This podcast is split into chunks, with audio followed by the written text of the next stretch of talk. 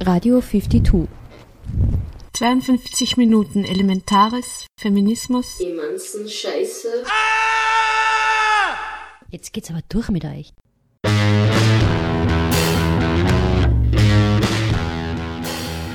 Herzlich willkommen bei den 52 Radiominuten Sendung. Heute haben wir nicht nur viel Musik in der Sendung, sondern es geht auch inhaltlich um Musik. 52 legt innerhalb des Jahresthemas mit feministischen Grüßen 2014 einen Schwerpunkt auf den Musikbereich.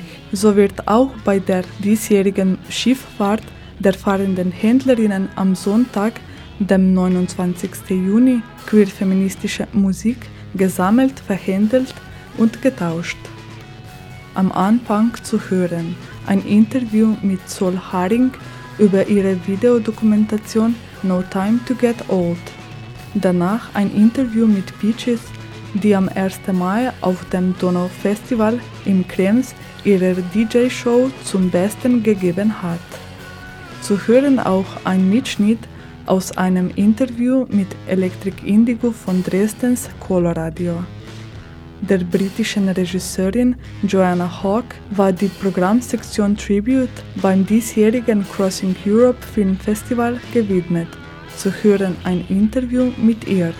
Im Anschluss noch Veranstaltungsankündigungen für Juni 2014. Am Mikrofon Jirnea Savets.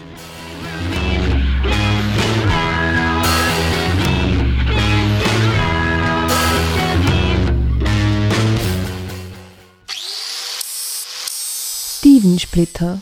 Larger than life. No Time to Get Old ist eine Videodokumentation der Filmemacherin Sol Haring. Sie handelt über das Älterwerden von Künstlerinnen. Der Film porträtiert zwölf US-Amerikanerinnen um die 50 aus den Städten Akron und Little Rock. Die Frauen erzählen über ihr Älterwerden, sie sprechen über ihre künstlerische Arbeit und sie machen Musik. Die Filmemacherin Dr. Sol Haring selbst ist Wissenschaftlerin und Musikerin in Österreich. Ihr Forschungsnetzwerk hat sie nach Akron und Little Rock geführt und ihre wissenschaftlichen Bestrebungen im Bereich Gerontologie und Gender fließen in diesen Film mit ein. The years,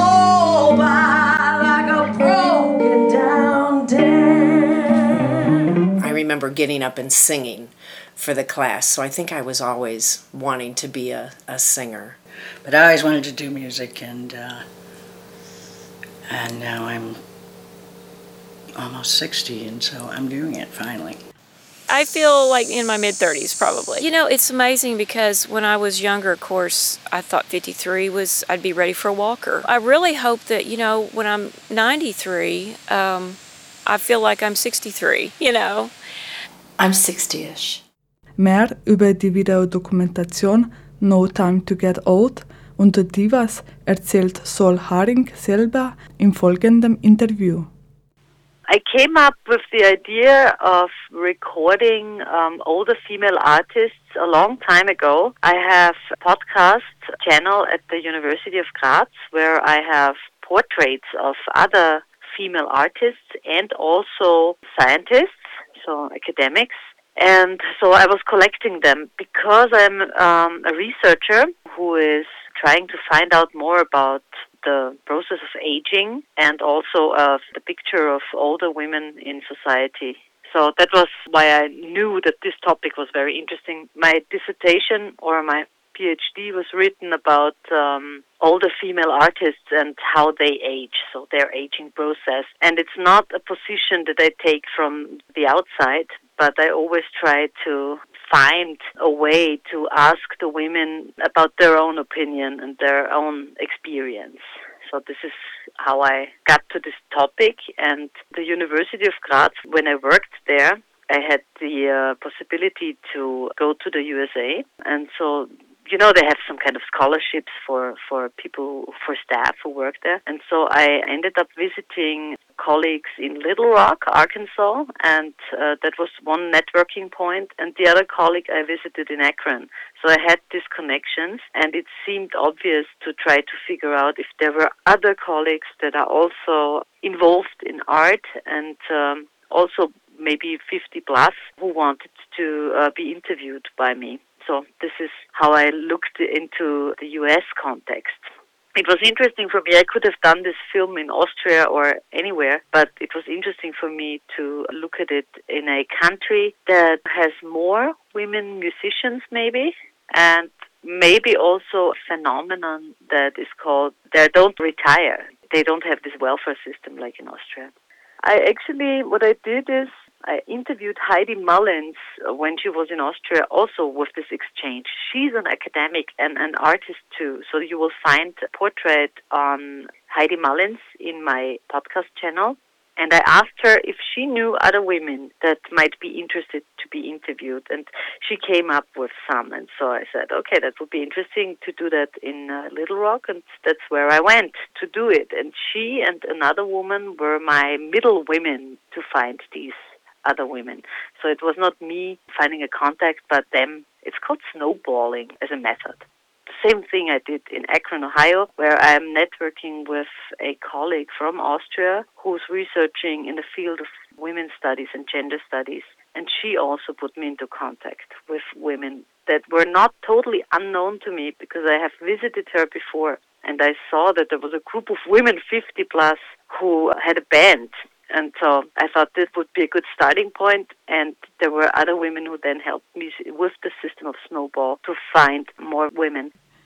With the film, you contributed or opened as well the field which is considered as a taboo topic in the society, the aging, and especially the female artist connected with aging. What was your intention? You mentioned already some points this is actually my intention. The question that you uh, posed is already answering it itself because I found out on my research about new media and aging that there are no uh, positive self representations of women 50 plus.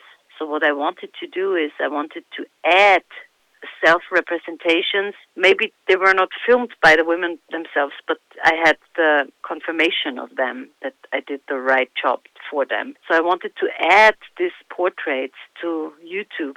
So if you click or if you do a YouTube search about older women, you will not just end up with little videos that make fun of aging and older women.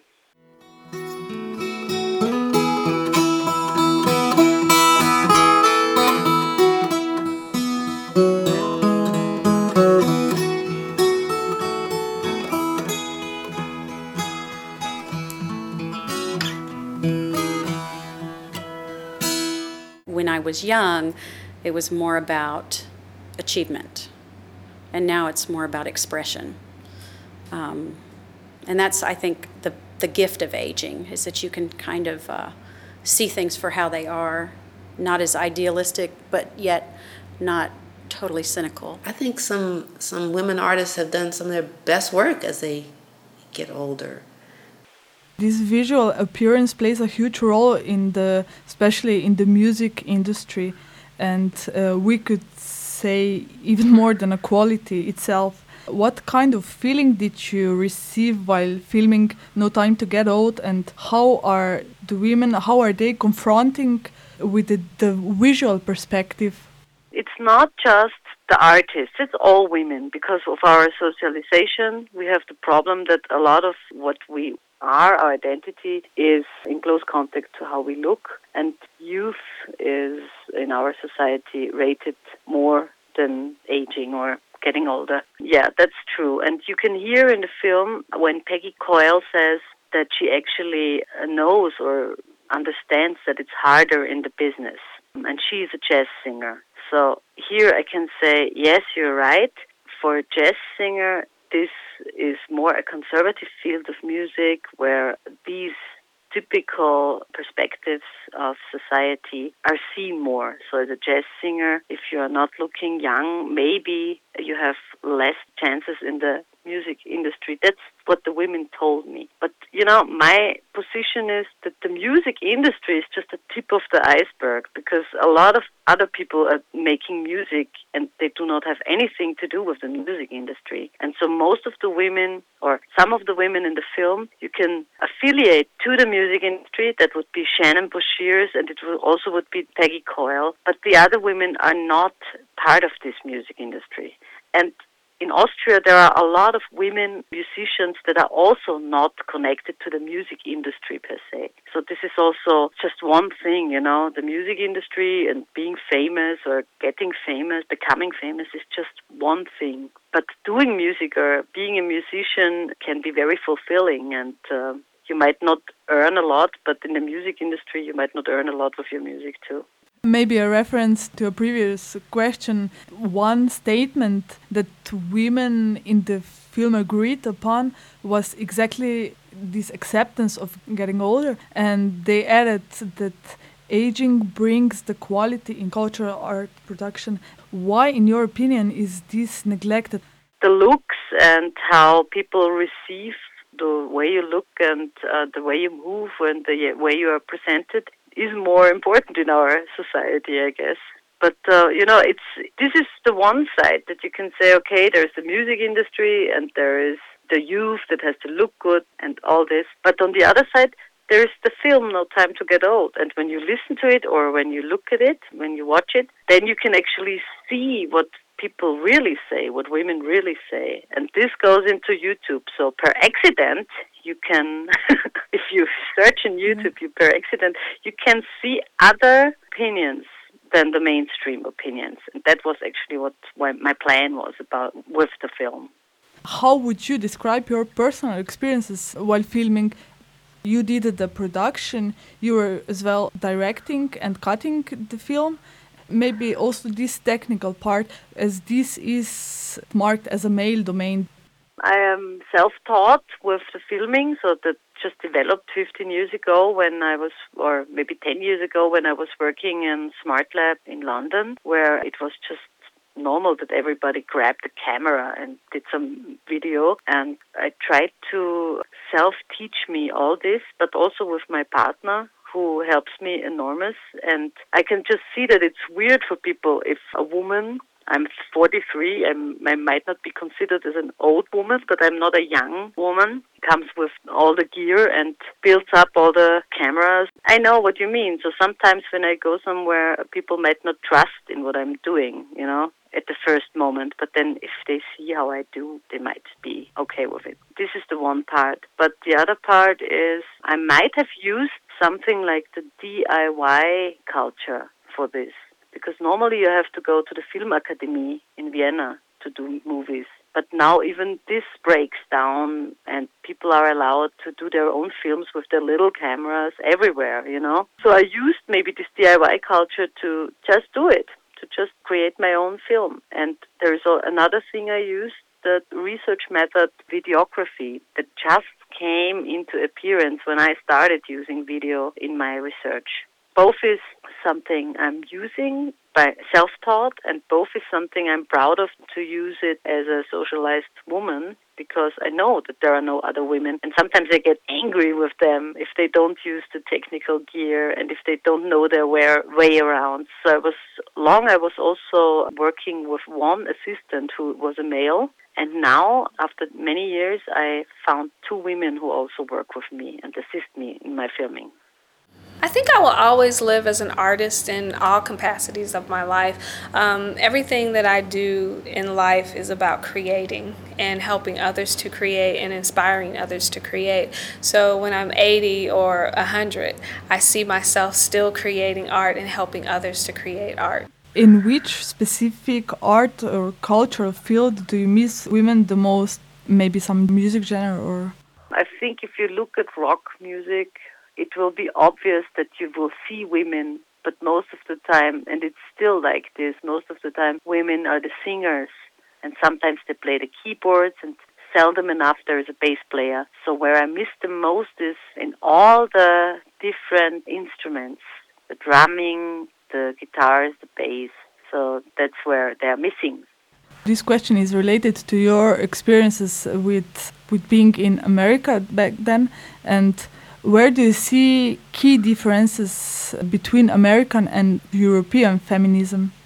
The thing I can tell you about is the music scene and the cultural scene that I am in, or the academic scene that I am in. So these are the two scenes maybe that I can talk about because the others I just know from papers or from research and that doesn't make sense. So uh, maybe I can talk about my own experience Yeah, in also. Austria with my drag king band and with my country band. For instance, where we always have a hard time to find a drummer, and then we do have some women in the band, and then we talk about feminism, and still, even though we might have women in the band, but there is still no one perspective on feminism there could be even sexual identities, different different sexual identities in the band, but there is no clear line about feminism, what, what it is. So I would always say I'm a, a radical feminist and I say that being proud of it. I was just I just came from the Lady Fest Graz and I think their motto was I'm a feminist and I like it or something like that, right? So that was great.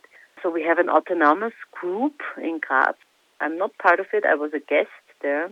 I was invited to show the film, and these are young women who integrate feminism differently. So I grew up with, or I was socialized with feminist as a dogma somehow, and it was good for me, you know. So I learned where discrimination took place and where I had to put action on. And these young feminists they call themselves feminists, but this young autonomous group, they use the feminism that I know just as one little part in their program. You know what I mean? For mm-hmm. me, it was everything, and they use it like I would say, including like a diversity programs. We have all the human rights groups and feminism. For me, it's interesting because for me it was such a big thing. And then in these little cities in the US where I was filming, I do have the feeling that it's very different to my cultural experience. I feel that these people are more religious. I am not religious. I feel that the US Americans that I met have something to say about religion, about what they live for, and they do have some kind of feminism, but they're far away from a gender perspective. So if you think that Judith Butler, with her gender deconstruction, comes from the US, this is not what I found in Little Rock or in Akron.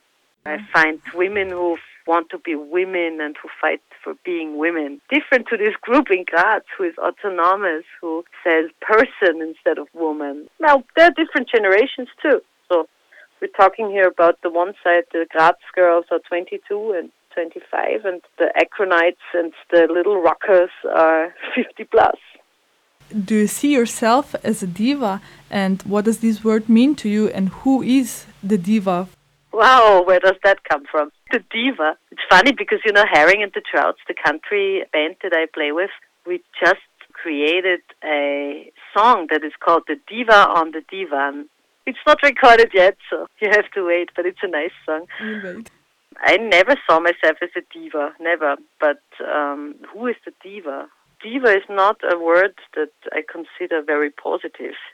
It's good. I mean, if you see it positive, if I see it positive, I would say the diva is the one who is famous and has her own space on top of this famousness. And she can be a little moody and can exclude and include people in her rooms, maybe see this under apostrophe, uh, whenever she wants to. I, I think I'm too friendly for that yet. Die Filmemacherin Sol Haring hat erzählt, wie No Time to Get Old entstanden und gemacht ist. Sie selbst ist Produzentin für die Regie und zeichnet verantwortlich für den Schnitt der Videodokumentation. Co-Produzent war Andreas Wildbein.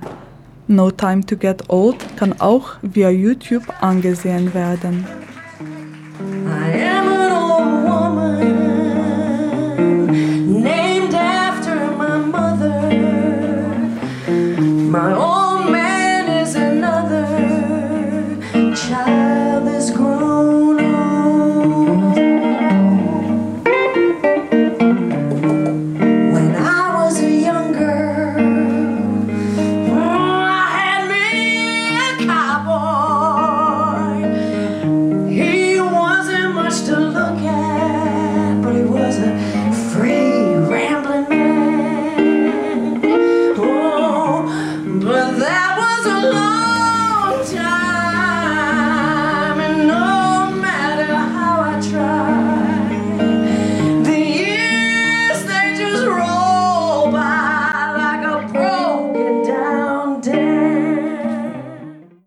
Gerüttelt, nicht geschürt.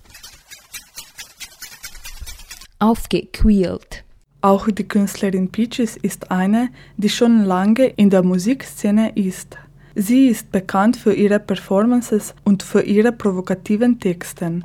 In heutigen Sendung ein Rückblick auf das diesjährige schon zehnte Donaufestival in Krems. Anfang Mai hatte dort Peaches ihre DJ-Show gespielt.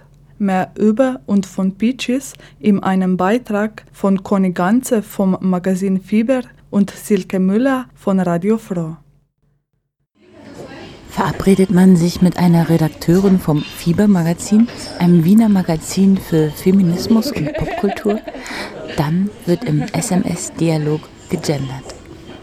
Für Fieber besuchte Conny das Donau-Festival in Krems, um die Künstlerinnen Miki Bianco und Peaches zu interviewen.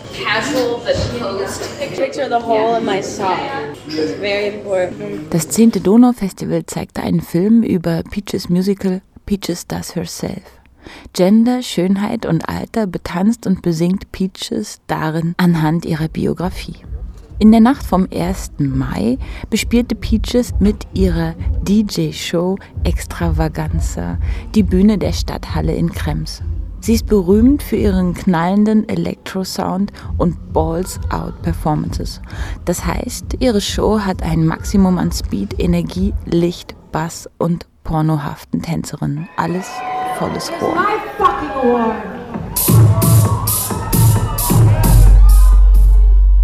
Die kanadische, in Berlin lebende Peaches trifft Conny am Tag nach der Performance im Foyer ihres Hotels. Um, do you consider yourself as a queer feminist? Yes. It means I can do whatever the fuck I want and I'm in control.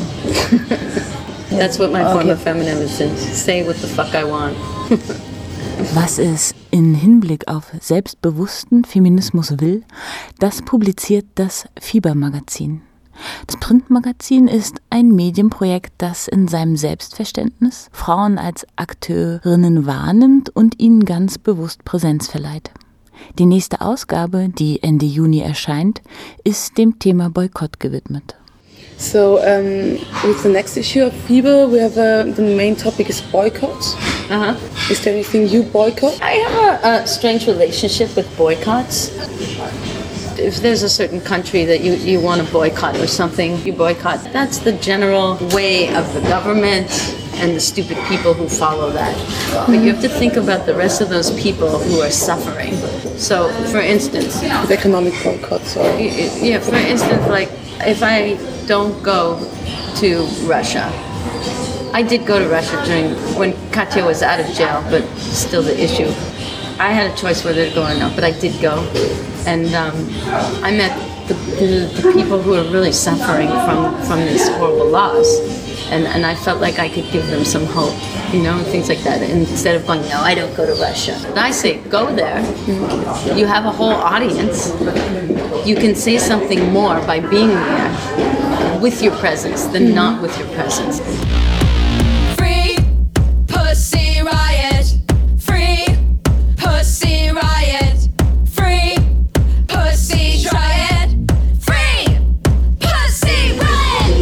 You've made this song and the video for Pussy Riot. Uh-huh. Did they get money? Uh, No. At the beginning, I didn't have it with, with any registration, and Mhm. anybody could use it for So it whatever they Yeah, it was a Mhm. free. Yeah. And are you now still in contact with Pussy Riot? So what's your opinion now about the It's a bit- situation? I don't know. It's, it's quite strange between them actually. I think that they're. It's strange, and I can't judge. And I'm in contact with some, not the others.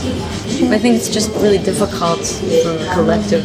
It's, it's, so difficult to, to have it in general, and then with all the you know the feelings and emotions and the politics, it's, not easy. Die Show, die Peaches beim Donau-Festival Redefining Arts performt hat, ist ein DJ-Set mit kostümierten Tänzerinnen. Peaches selbst trug einen hautengen goldenen Overall und ein Bündel aus circa 30 Stoffbrüsten.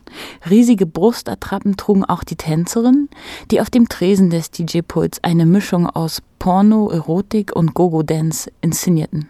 Eine Tänzerin war als Polizistin uniformiert, eine andere in puppenhaftem Kleid und hatte einen Dildo auf dem Kopf. Sie war ein sexsimulierendes Einhorn.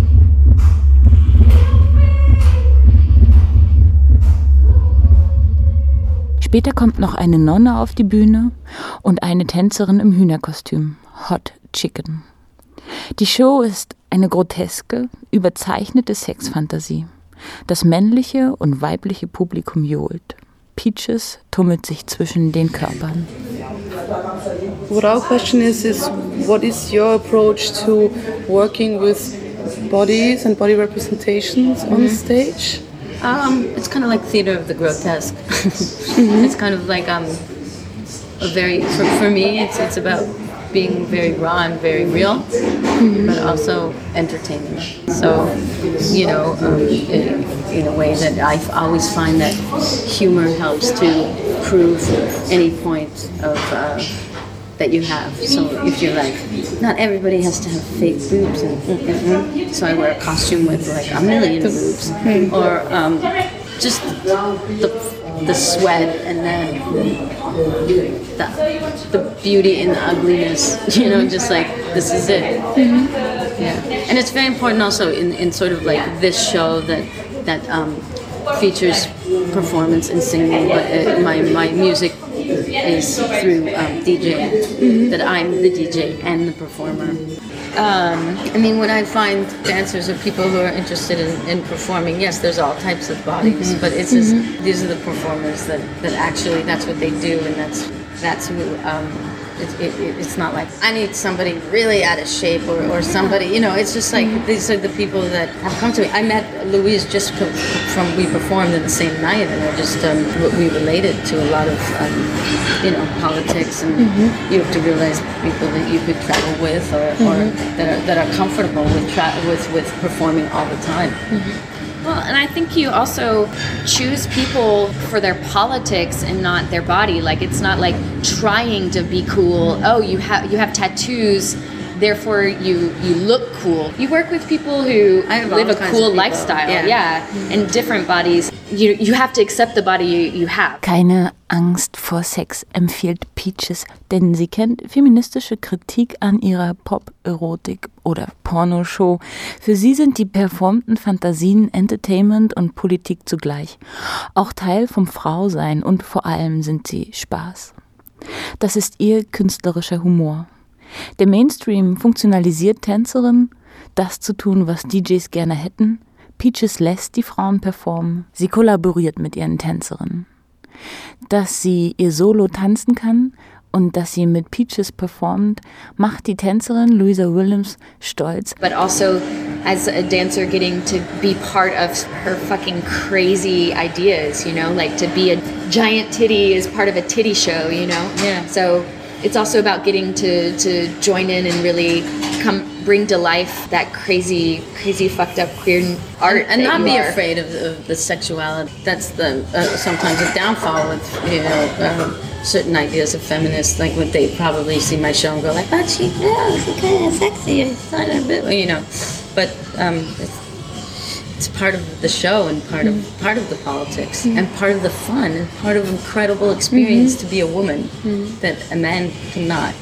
You know, they don't have this like, you know, dichotomy with it. And um, you know, when I see certain DJs and the way they have women dancing in their shows, it's you may see it as like those girls are sexy, but you know, if you see the mainstream, you know, like if you saw um, the ma- the last major laser show, you know, they just have bitches get on, do your, you know, like they just have to be this certain archetype.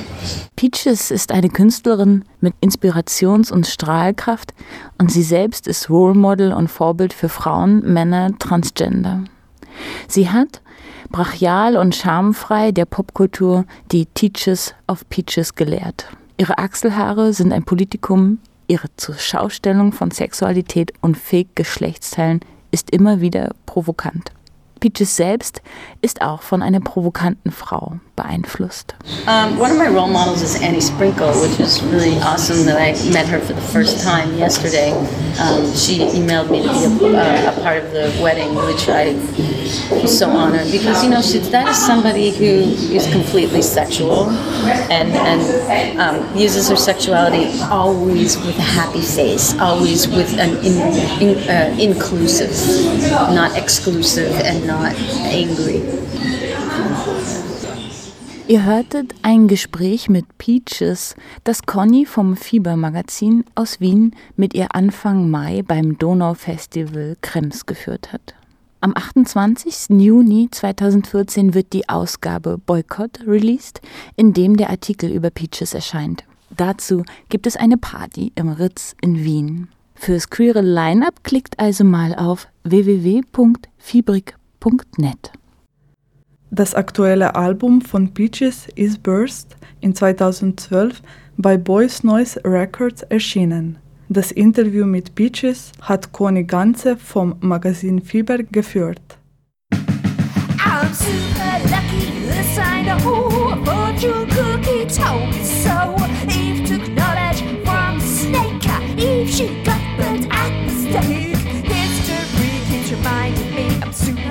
Super lucky. Oh, yay for me my ovaries were super lucky. I'm super lucky. Super lucky. Super lucky. Super lucky. I'm super lucky. Ain't that neat? Don't bend me like a bonsai. Don't you bind my feet. Do you feel less oppressed? Cause you're living in warehouse. So I'm back to chemicals to your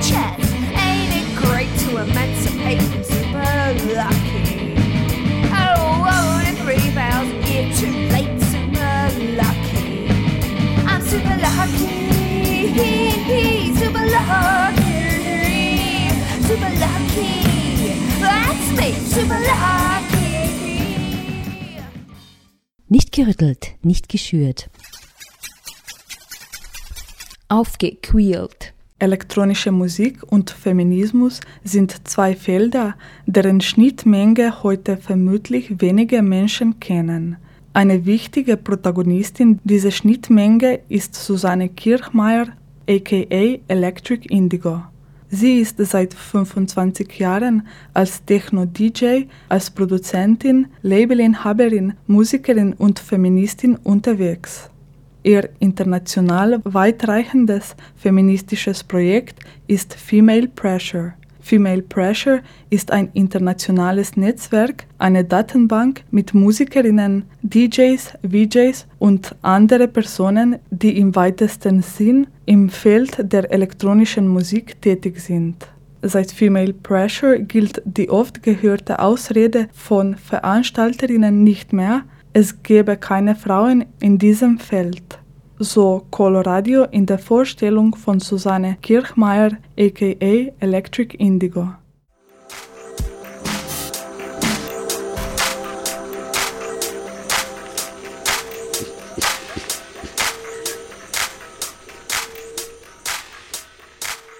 Electric Indigo, wie ist dein Zugang zu Feminismus? Ja, äh, eigentlich ganz klar. Äh, ich sehe mich selbst als Feministin und finde es interessant, wie sich der Feminismus über die letzten paar hundert Jahre entwickelt hat.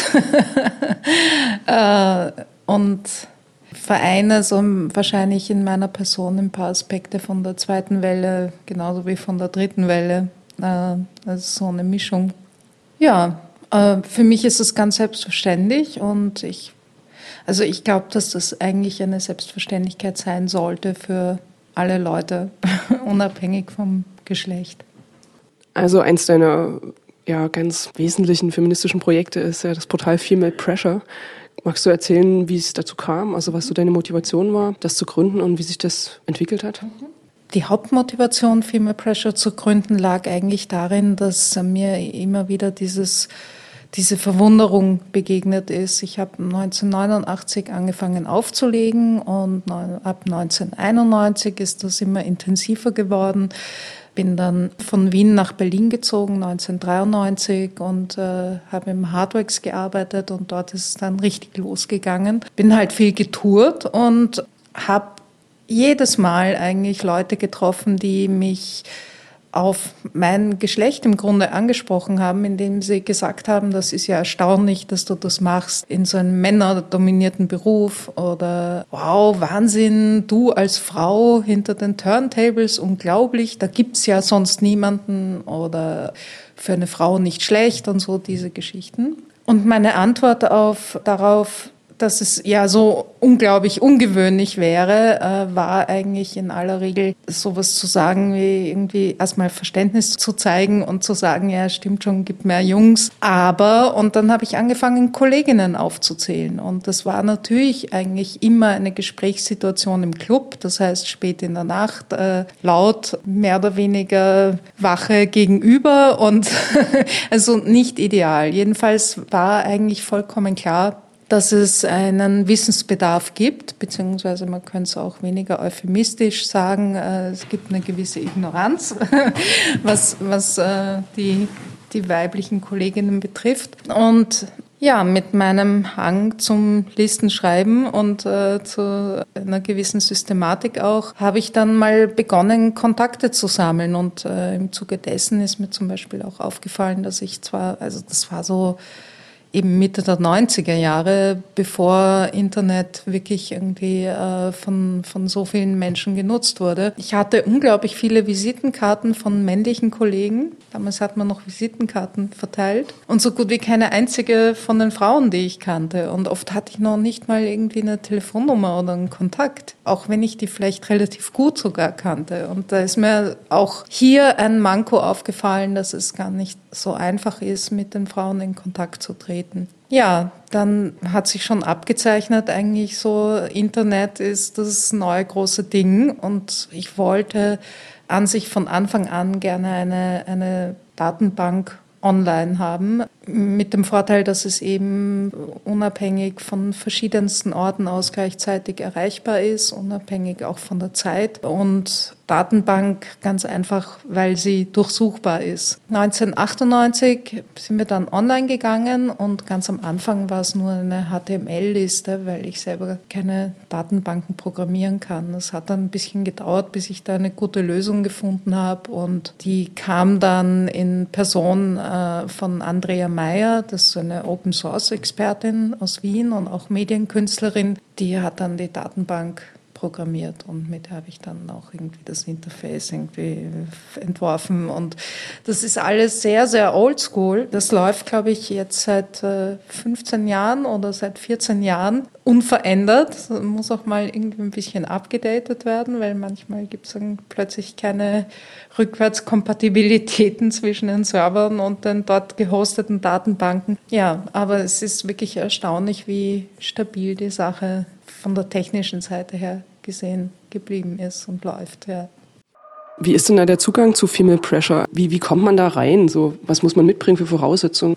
Du, das einzige, das, die einzige Anforderung ist eigentlich nur, auf eine E-Mail zu antworten, die Standard-Einladungs-E-Mail, die schicke ich aus an Leute, die entweder mich kontaktieren, beziehungsweise Female Pressure kontaktieren. Also es gibt so einen, Sign-up-Link und äh, auch Kontakt-Link und da kann man, da kann man sich ganz einfach dort melden. Diese E-Mails kommen alle de facto zu mir persönlich.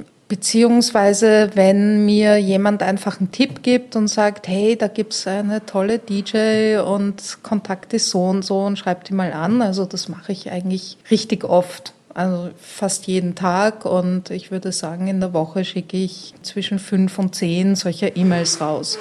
In der E-Mail steht drinnen eine Erklärung, was Female Pressure ist. Das ist alles auf Englisch. Also die, die Sprache des Netzwerks ist eigentlich Englisch, weil es gibt auch oft zum Beispiel die fälschliche Annahme von Kolleginnen, dass es sich bei Female Pressure um eine Booking-Agentur handeln würde. Und das ist besser, das von Anfang an klarzustellen, um die Hoffnungen irgendwie nicht so hoch zu schrauben. Dann sind ein paar Fragen, deren Beantwortung einfach dazu dient, dass ich einen Datensatz in der Datenbank anlegen kann. Die Fragen gehen so, unter welchem Namen liegst, also arbeitest du, was, was ist dein Künstlername, bist du DJ, bist du Produzentin, bist du Visual Artist, welchen Stil machst du, spielst du, wo lebst du, weil es halt auch geografisch geordnet ist, äh, also welches Land, welche Stadt. Möchtest du, hast du einen Link? Äh, möchtest du, dass deine E-Mail-Adresse der, abrufbar ist? Und möchtest du auf der Mailingliste subskribiert sein? Und das ist natürlich für äh, heutige Zeiten ist das relativ viel Text. Und es bedarf insofern einer persönlichen Kontaktaufnahme. Das ist eigentlich das einzige Kriterium. Das heißt, aber es unterscheidet das natürlich ganz grundsätzlich von allen äh, Social Networks und Web 2.0, weil es äh, viel direkter ist und, äh, und quasi ein schnelles, anonymes äh, Sign-up geht so, wie das konfiguriert ist und wie der Charakter eigentlich auch des Netzwerks ist, nicht. Und insofern gibt es ganz viele Artists, die einfach nie darauf geantwortet haben und die ich dann auch nicht gegen, also ohne ihr ausdrückliches Einverständnis da listen möchte. Also es gibt ja tatsächlich auch Frauen, die, die wollen dann mit nicht assoziiert werden, Künstlerinnen. Und insofern ist es kein lexikalisches Werk und erhebt ganz und gar keinen Anspruch auf Vollständigkeit, sondern ist eher so ein ja, Support Network im weitesten Sinne. Ihr habt ja auch Bookerinnen von Festivals und berühmten großen Festivals konfrontiert mit ihren Booking-Gewohnheiten, sage ich mal. Und jetzt beim Club Transmediale Festival habe ich schon das Gefühl gehabt, dass da eine ganze Reihe mehr Frauen am Start sind als in der Vergangenheit. Mhm. Ist das auch so dein Empfinden? Ja. also ich, habe das auch so äh, empfunden, als ich mir das Programm genau angesehen habe. Ich kann es aber nicht mit Sicherheit verifizieren, weil ich dieses Jahr auch zum ersten Mal bei CTM war und die Programme davor nicht so ganz genau durchleuchtet habe. Also ich habe auch zum Beispiel nicht das CTM durchgezählt für unsere Statistik. Aber ganz klar, ich meine, ich habe den Katalog hier und da geht es ähm, in zwei großen Artikeln um Frauen in der elektronischen Musik. Ist offensichtlich ein Thema geworden und Jan war ja auch äh, eingeladen beim Perspectives Festival für ein Panel und ich weiß, also es war nicht zu übersehen, dass er auch irgendwie sehr defensiv reagiert hat. Also ich denke, wir haben da offensichtlich einen Nerv getroffen, sicherlich auch eine, eine Aufmerksamkeit und ein Bewusstsein erzeugt, möglicherweise nicht unbedingt zu unserem eigenen Vorteil, weil natürlich die Gruppe, die da sagt, hey, du hast was falsch gemacht, mehr oder weniger, die ist dann nicht unbedingt die befreundete Gruppe. Ne? Aber ja, ich denke, ich denke, dass da die positiven Effekte tatsächlich überwiegen und äh, dass es auch sich sehr schnell herausstellen wird, dass das keine persönliche Feindschaft ist, die, die da irgendwie vom Zaun gebrochen wurde, sondern dass es da eben um allgemeine strukturelle Probleme geht. Zu hören war ein Interview mit Electric Indigo, geführt hat es Coloradio aus Dresden. Eine Studie von Female Pressure, die die Geschlechterverhältnisse auf internationalen Festivals analysiert, liefert traurige Zahlen. Es werden auf Festivals und in Clubs gerade mal 10% weibliche Musikerinnen und DJs gebucht. In Berlin wurden im Jahr 2013 92% männliche Acts gebucht. Zum Kotzen. Die Frage der Sichtbarkeit von nichtmännlichen Personen steht hier als eine prekäre im Raum.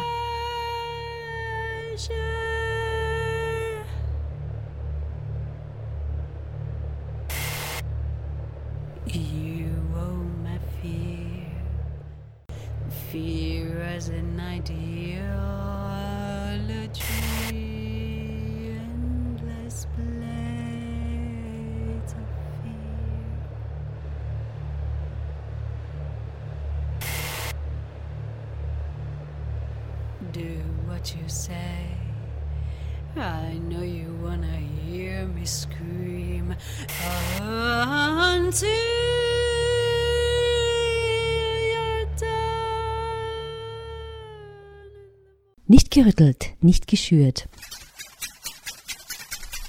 Aufgequält. Die Programmsektion Tribute am Crossing Europe Film Festival ist innovativen europäischen Filmautorinnen gewidmet, die bereits auf internationalen Filmfestivals für Aufmerksamkeit gesorgt haben und Joanna Hawke ist diesjährige Tribute-Regisseurin. Joanna Hawke wird als Vertreterin eines wieder erstarkten britischen Kinos angesehen, eine der hervorstehenden Female Voices der letzten Dekade, die sich als vielseitige Regisseurin national und international einen Namen gemacht hat. Die Regisseurin war für die Zeit des Crossing Europe Film Festival in Linz. Kerstin Horner und Roswitha Kröll haben sie getroffen und ein Interview mit ihr geführt. Women in Film Business and Gender Equality will be the today's festival talk subject. You will be part of the dis discussion group. And in your grad graduation film, Caprice, the main character, Lucky, Lucky is getting lost in a sort of daydream. In this uh, daydream, she is pulled into the actual pages of the women magazine, Caprice. I just dream of looking like that. We'll soon sort that out. There she's confronted with the odds of the fashions, the art world, and the music industry, and uh, get featured in this magazine. It's a funny experimental critique on the normative of these industries and how they are represented in the media. And what inspired you to do this movie about this young girl getting lost in this um, horrible or not horrible for some people uh, caprice? Yes, well, I mean, I have to travel quite a long way back in time, about 34 years to remember. But I was, uh, at, I, at the time, I was in my mid 20s Mhm. when I was preparing it, uh, sort of early mid 20s. And I, I myself felt a bit of a pull towards fashion and uh, but also about how to represent oneself as a woman. I, I felt very I was lacking in confidence and particularly confidence in my own self-image. So I became very interested in self-image and what that meant. And so I constructed a story that yes involves seeing the kind of the, the, the sort of so-called good side of, of, of this image industry then uh, yes, to reveal the, the, the underside of it. So it, it was it was very much mirroring my own my own questions about about self-image, and I was at that age in my twenties where where um, yes, I think you're, you're thinking about those things. I'm still thinking about those things actually, but particularly then it was something uh, interesting to me. But uh, I'm not sure when I was making it, it was understood by other people at the film school that I was actually making some kind of social comment in a way. I think they saw it as something just like I was making a pop video or something about fashion. They didn't see Okay. that there was a, actually a personal, more serious message to it. We're all one big family here, you know. Well, that's what's so confusing, Edwina. I don't find this a very friendly place at all. I used to think Caprice was about how to be a full person, but no one here seems very secure about anything. Well, I think that's a great pity if you feel that, my dear. Actually, we have uh, some ugly casting shows like Austria Next Top Models, Germany's Next Top Models, and uh, growing on. I there is a there is a big actuality to this topic you were talking about in, in, in this first movie of yours. I really think that it's the story of an emancipation process. I mean, I'm still interested in some of those ideas, and in fact, after I made Caprice, I wanted to make a feature film not based on the same story, but a different story about about a magic rejuvenating cream, and, and again, that was going to show a sort of dark un- underbelly of kind of what it means to want to be young again. Um, so that yes, I, I, th- those ideas. It's funny because it's 34 years ago more. Um, yet I still, I'm still, I still feel yeah a little bit attached to some of those ideas, and I think on an everyday basis, occasionally I will buy a fashion magazine because I'm attracted to it, and as soon as I start turning the pages, I start to become disgusted by it, and I find it just completely an empty experience. But there's an initial excitement at the sort of glossiness on the front. Yeah, so that's yeah. Do you think about making horror movies too? Because I'm very addicted to horror movies. yeah, yeah, yeah. Well, it is something I have a, a few different projects at the moment, and one of them is uh, is in that territory. Very nice. Places, buildings, rooms, houses, locations. play an important role in your movies, in exhibition, a very special dynamic between inside and outside space, between private and public space is created. And you can see, for example, the reflections of the the, the inside of the of the house when the camera is gazing out of the window and the other way around. At the same time, the soundscape of exhibition is dramatically stresses the idea of a inhospitable and dangerous world outside. How does this dualistic space concept affect or portray the relationship of the couple living inside this house? For me, the, the space becomes very much a part of their relationship. It's a third ca- character in the relationship. Even more than that, I think the wife is in some way married to her house.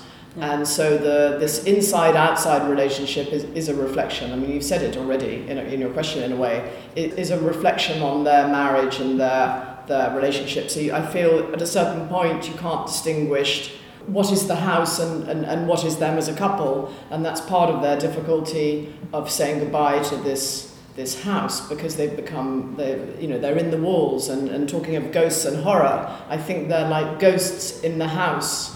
And they will be ghosts in the future. Whoever comes to live in that house next and maybe that family we see at the end will feel the, the, the ghosts of h&d even if they're still alive they don't have to be dead i believe ghosts can, can, can be about the, the living too so I was just very interested. I do see it on some level as a, as a, as a kind of inside outside ghost story. I had the feeling when I was watching your movie, your movies, that time and history is a very important factor, also an unrelated, and an exhibition like the, the history of, of, of this woman, Anna, and unrelated, the history of the house in exhibition. Yes, and yes. Of the people who were living there before. Any postage stamp in the house. of Yeah, incubation. and, and you know the original architects they, they stayed here till they were in their 80s. They had a very happy marriage here. I, I feel it's in the walls. You know, I feel Oh, yeah the house has recorded you know this happy long happy marriage from the you know from they from the building of the house till their 80s. Yeah. Actually, I think with Archipelago too, possibly, because they're all very much connected to a particular place, and very often the starting point for the stories is that is that is that place that will come before even the the, the characters.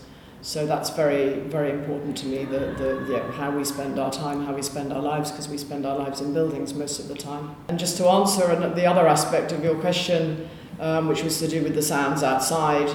Sort of again, I was very interested in this sealed unit of the house, and then um, some anxiety coming out of uh, noises from the outside world. But that's something I, I experienced, particularly living in London.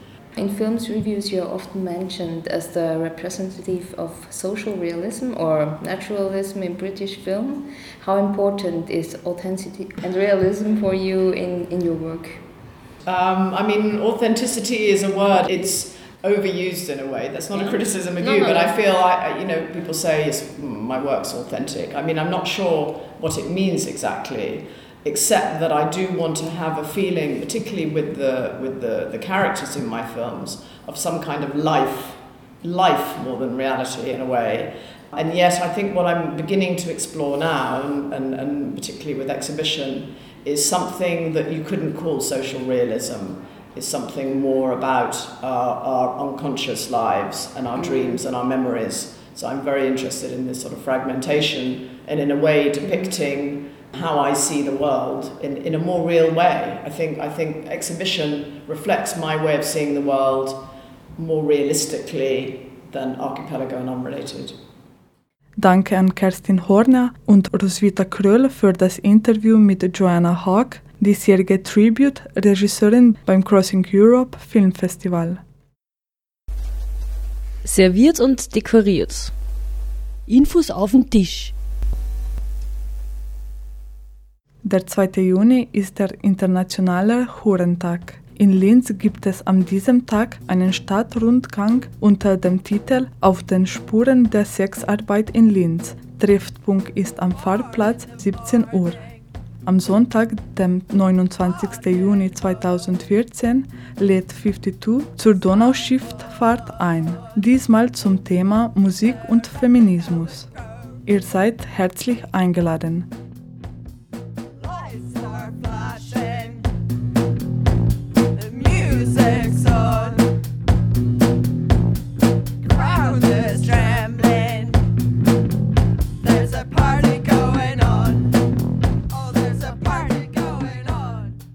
Das war eine 52 Radiominuten-Sendung mit Sol Haring im Interview über ihre Videodokumentation No Time to Get Old. Peaches mit ihrer DJ-Show am Donau Festival in Krems. Electric Indigo über elektronische Musik und Feminismus. Joanna Hawk, diesjährige Tribute-Regisseurin beim Crossing Europe Film Festival. Die Sendung steht im Anschluss zum Download via cba.fro.at bereit. Links und weiterführende Infos inklusive. Am Mikrofon verabschiedet sich Irnea Savets.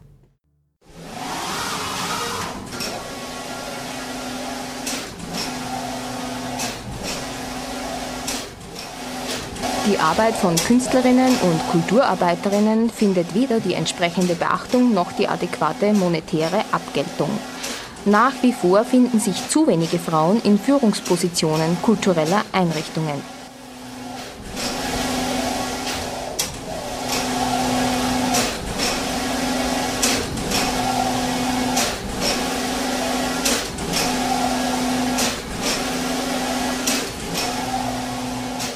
Der Kulturpolitik muss die Herstellung von reeller Gleichstellung in allen Bereichen und Symmetrie auf allen Ebenen des künstlerischen und kulturellen Lebens sein.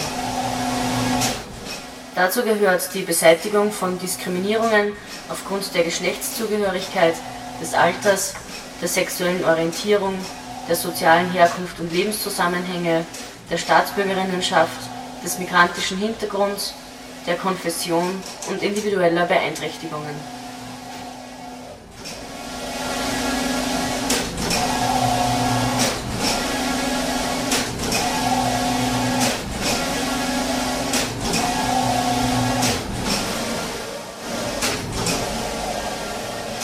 Es bedarf der Frauenförderung, der Unterstützung frauenspezifischer Aktivitäten und der Etablierung von Gender Mainstreaming im Kunst- und Kulturbereich.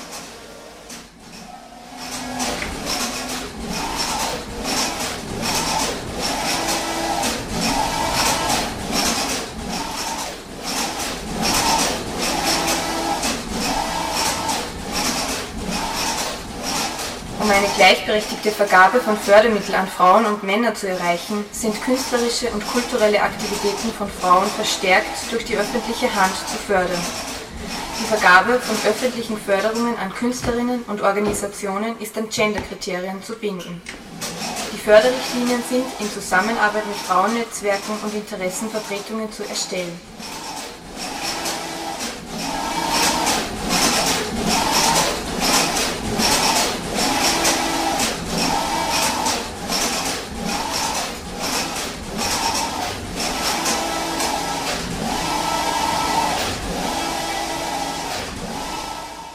Alle Gremien, Jurys und Beiräte sind geschlechterparitätisch zu besetzen.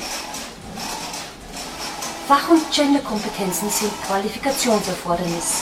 Ziel ist, Preise, Stipendien und Fördermittel gendergerecht zu vergeben. Das umfasst sowohl die inhaltliche als auch die personelle Dimension.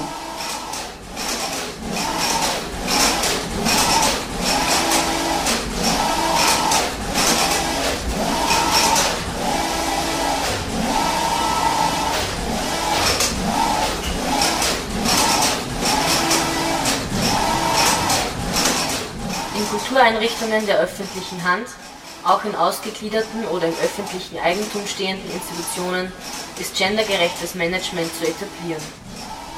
Für alle Stellen gilt Ausschreibungspflicht. Mindestens 50 Prozent der Führungspositionen, sowohl im künstlerischen wie im sogenannten kaufmännischen Bereich, sind mit Frauen zu besetzen.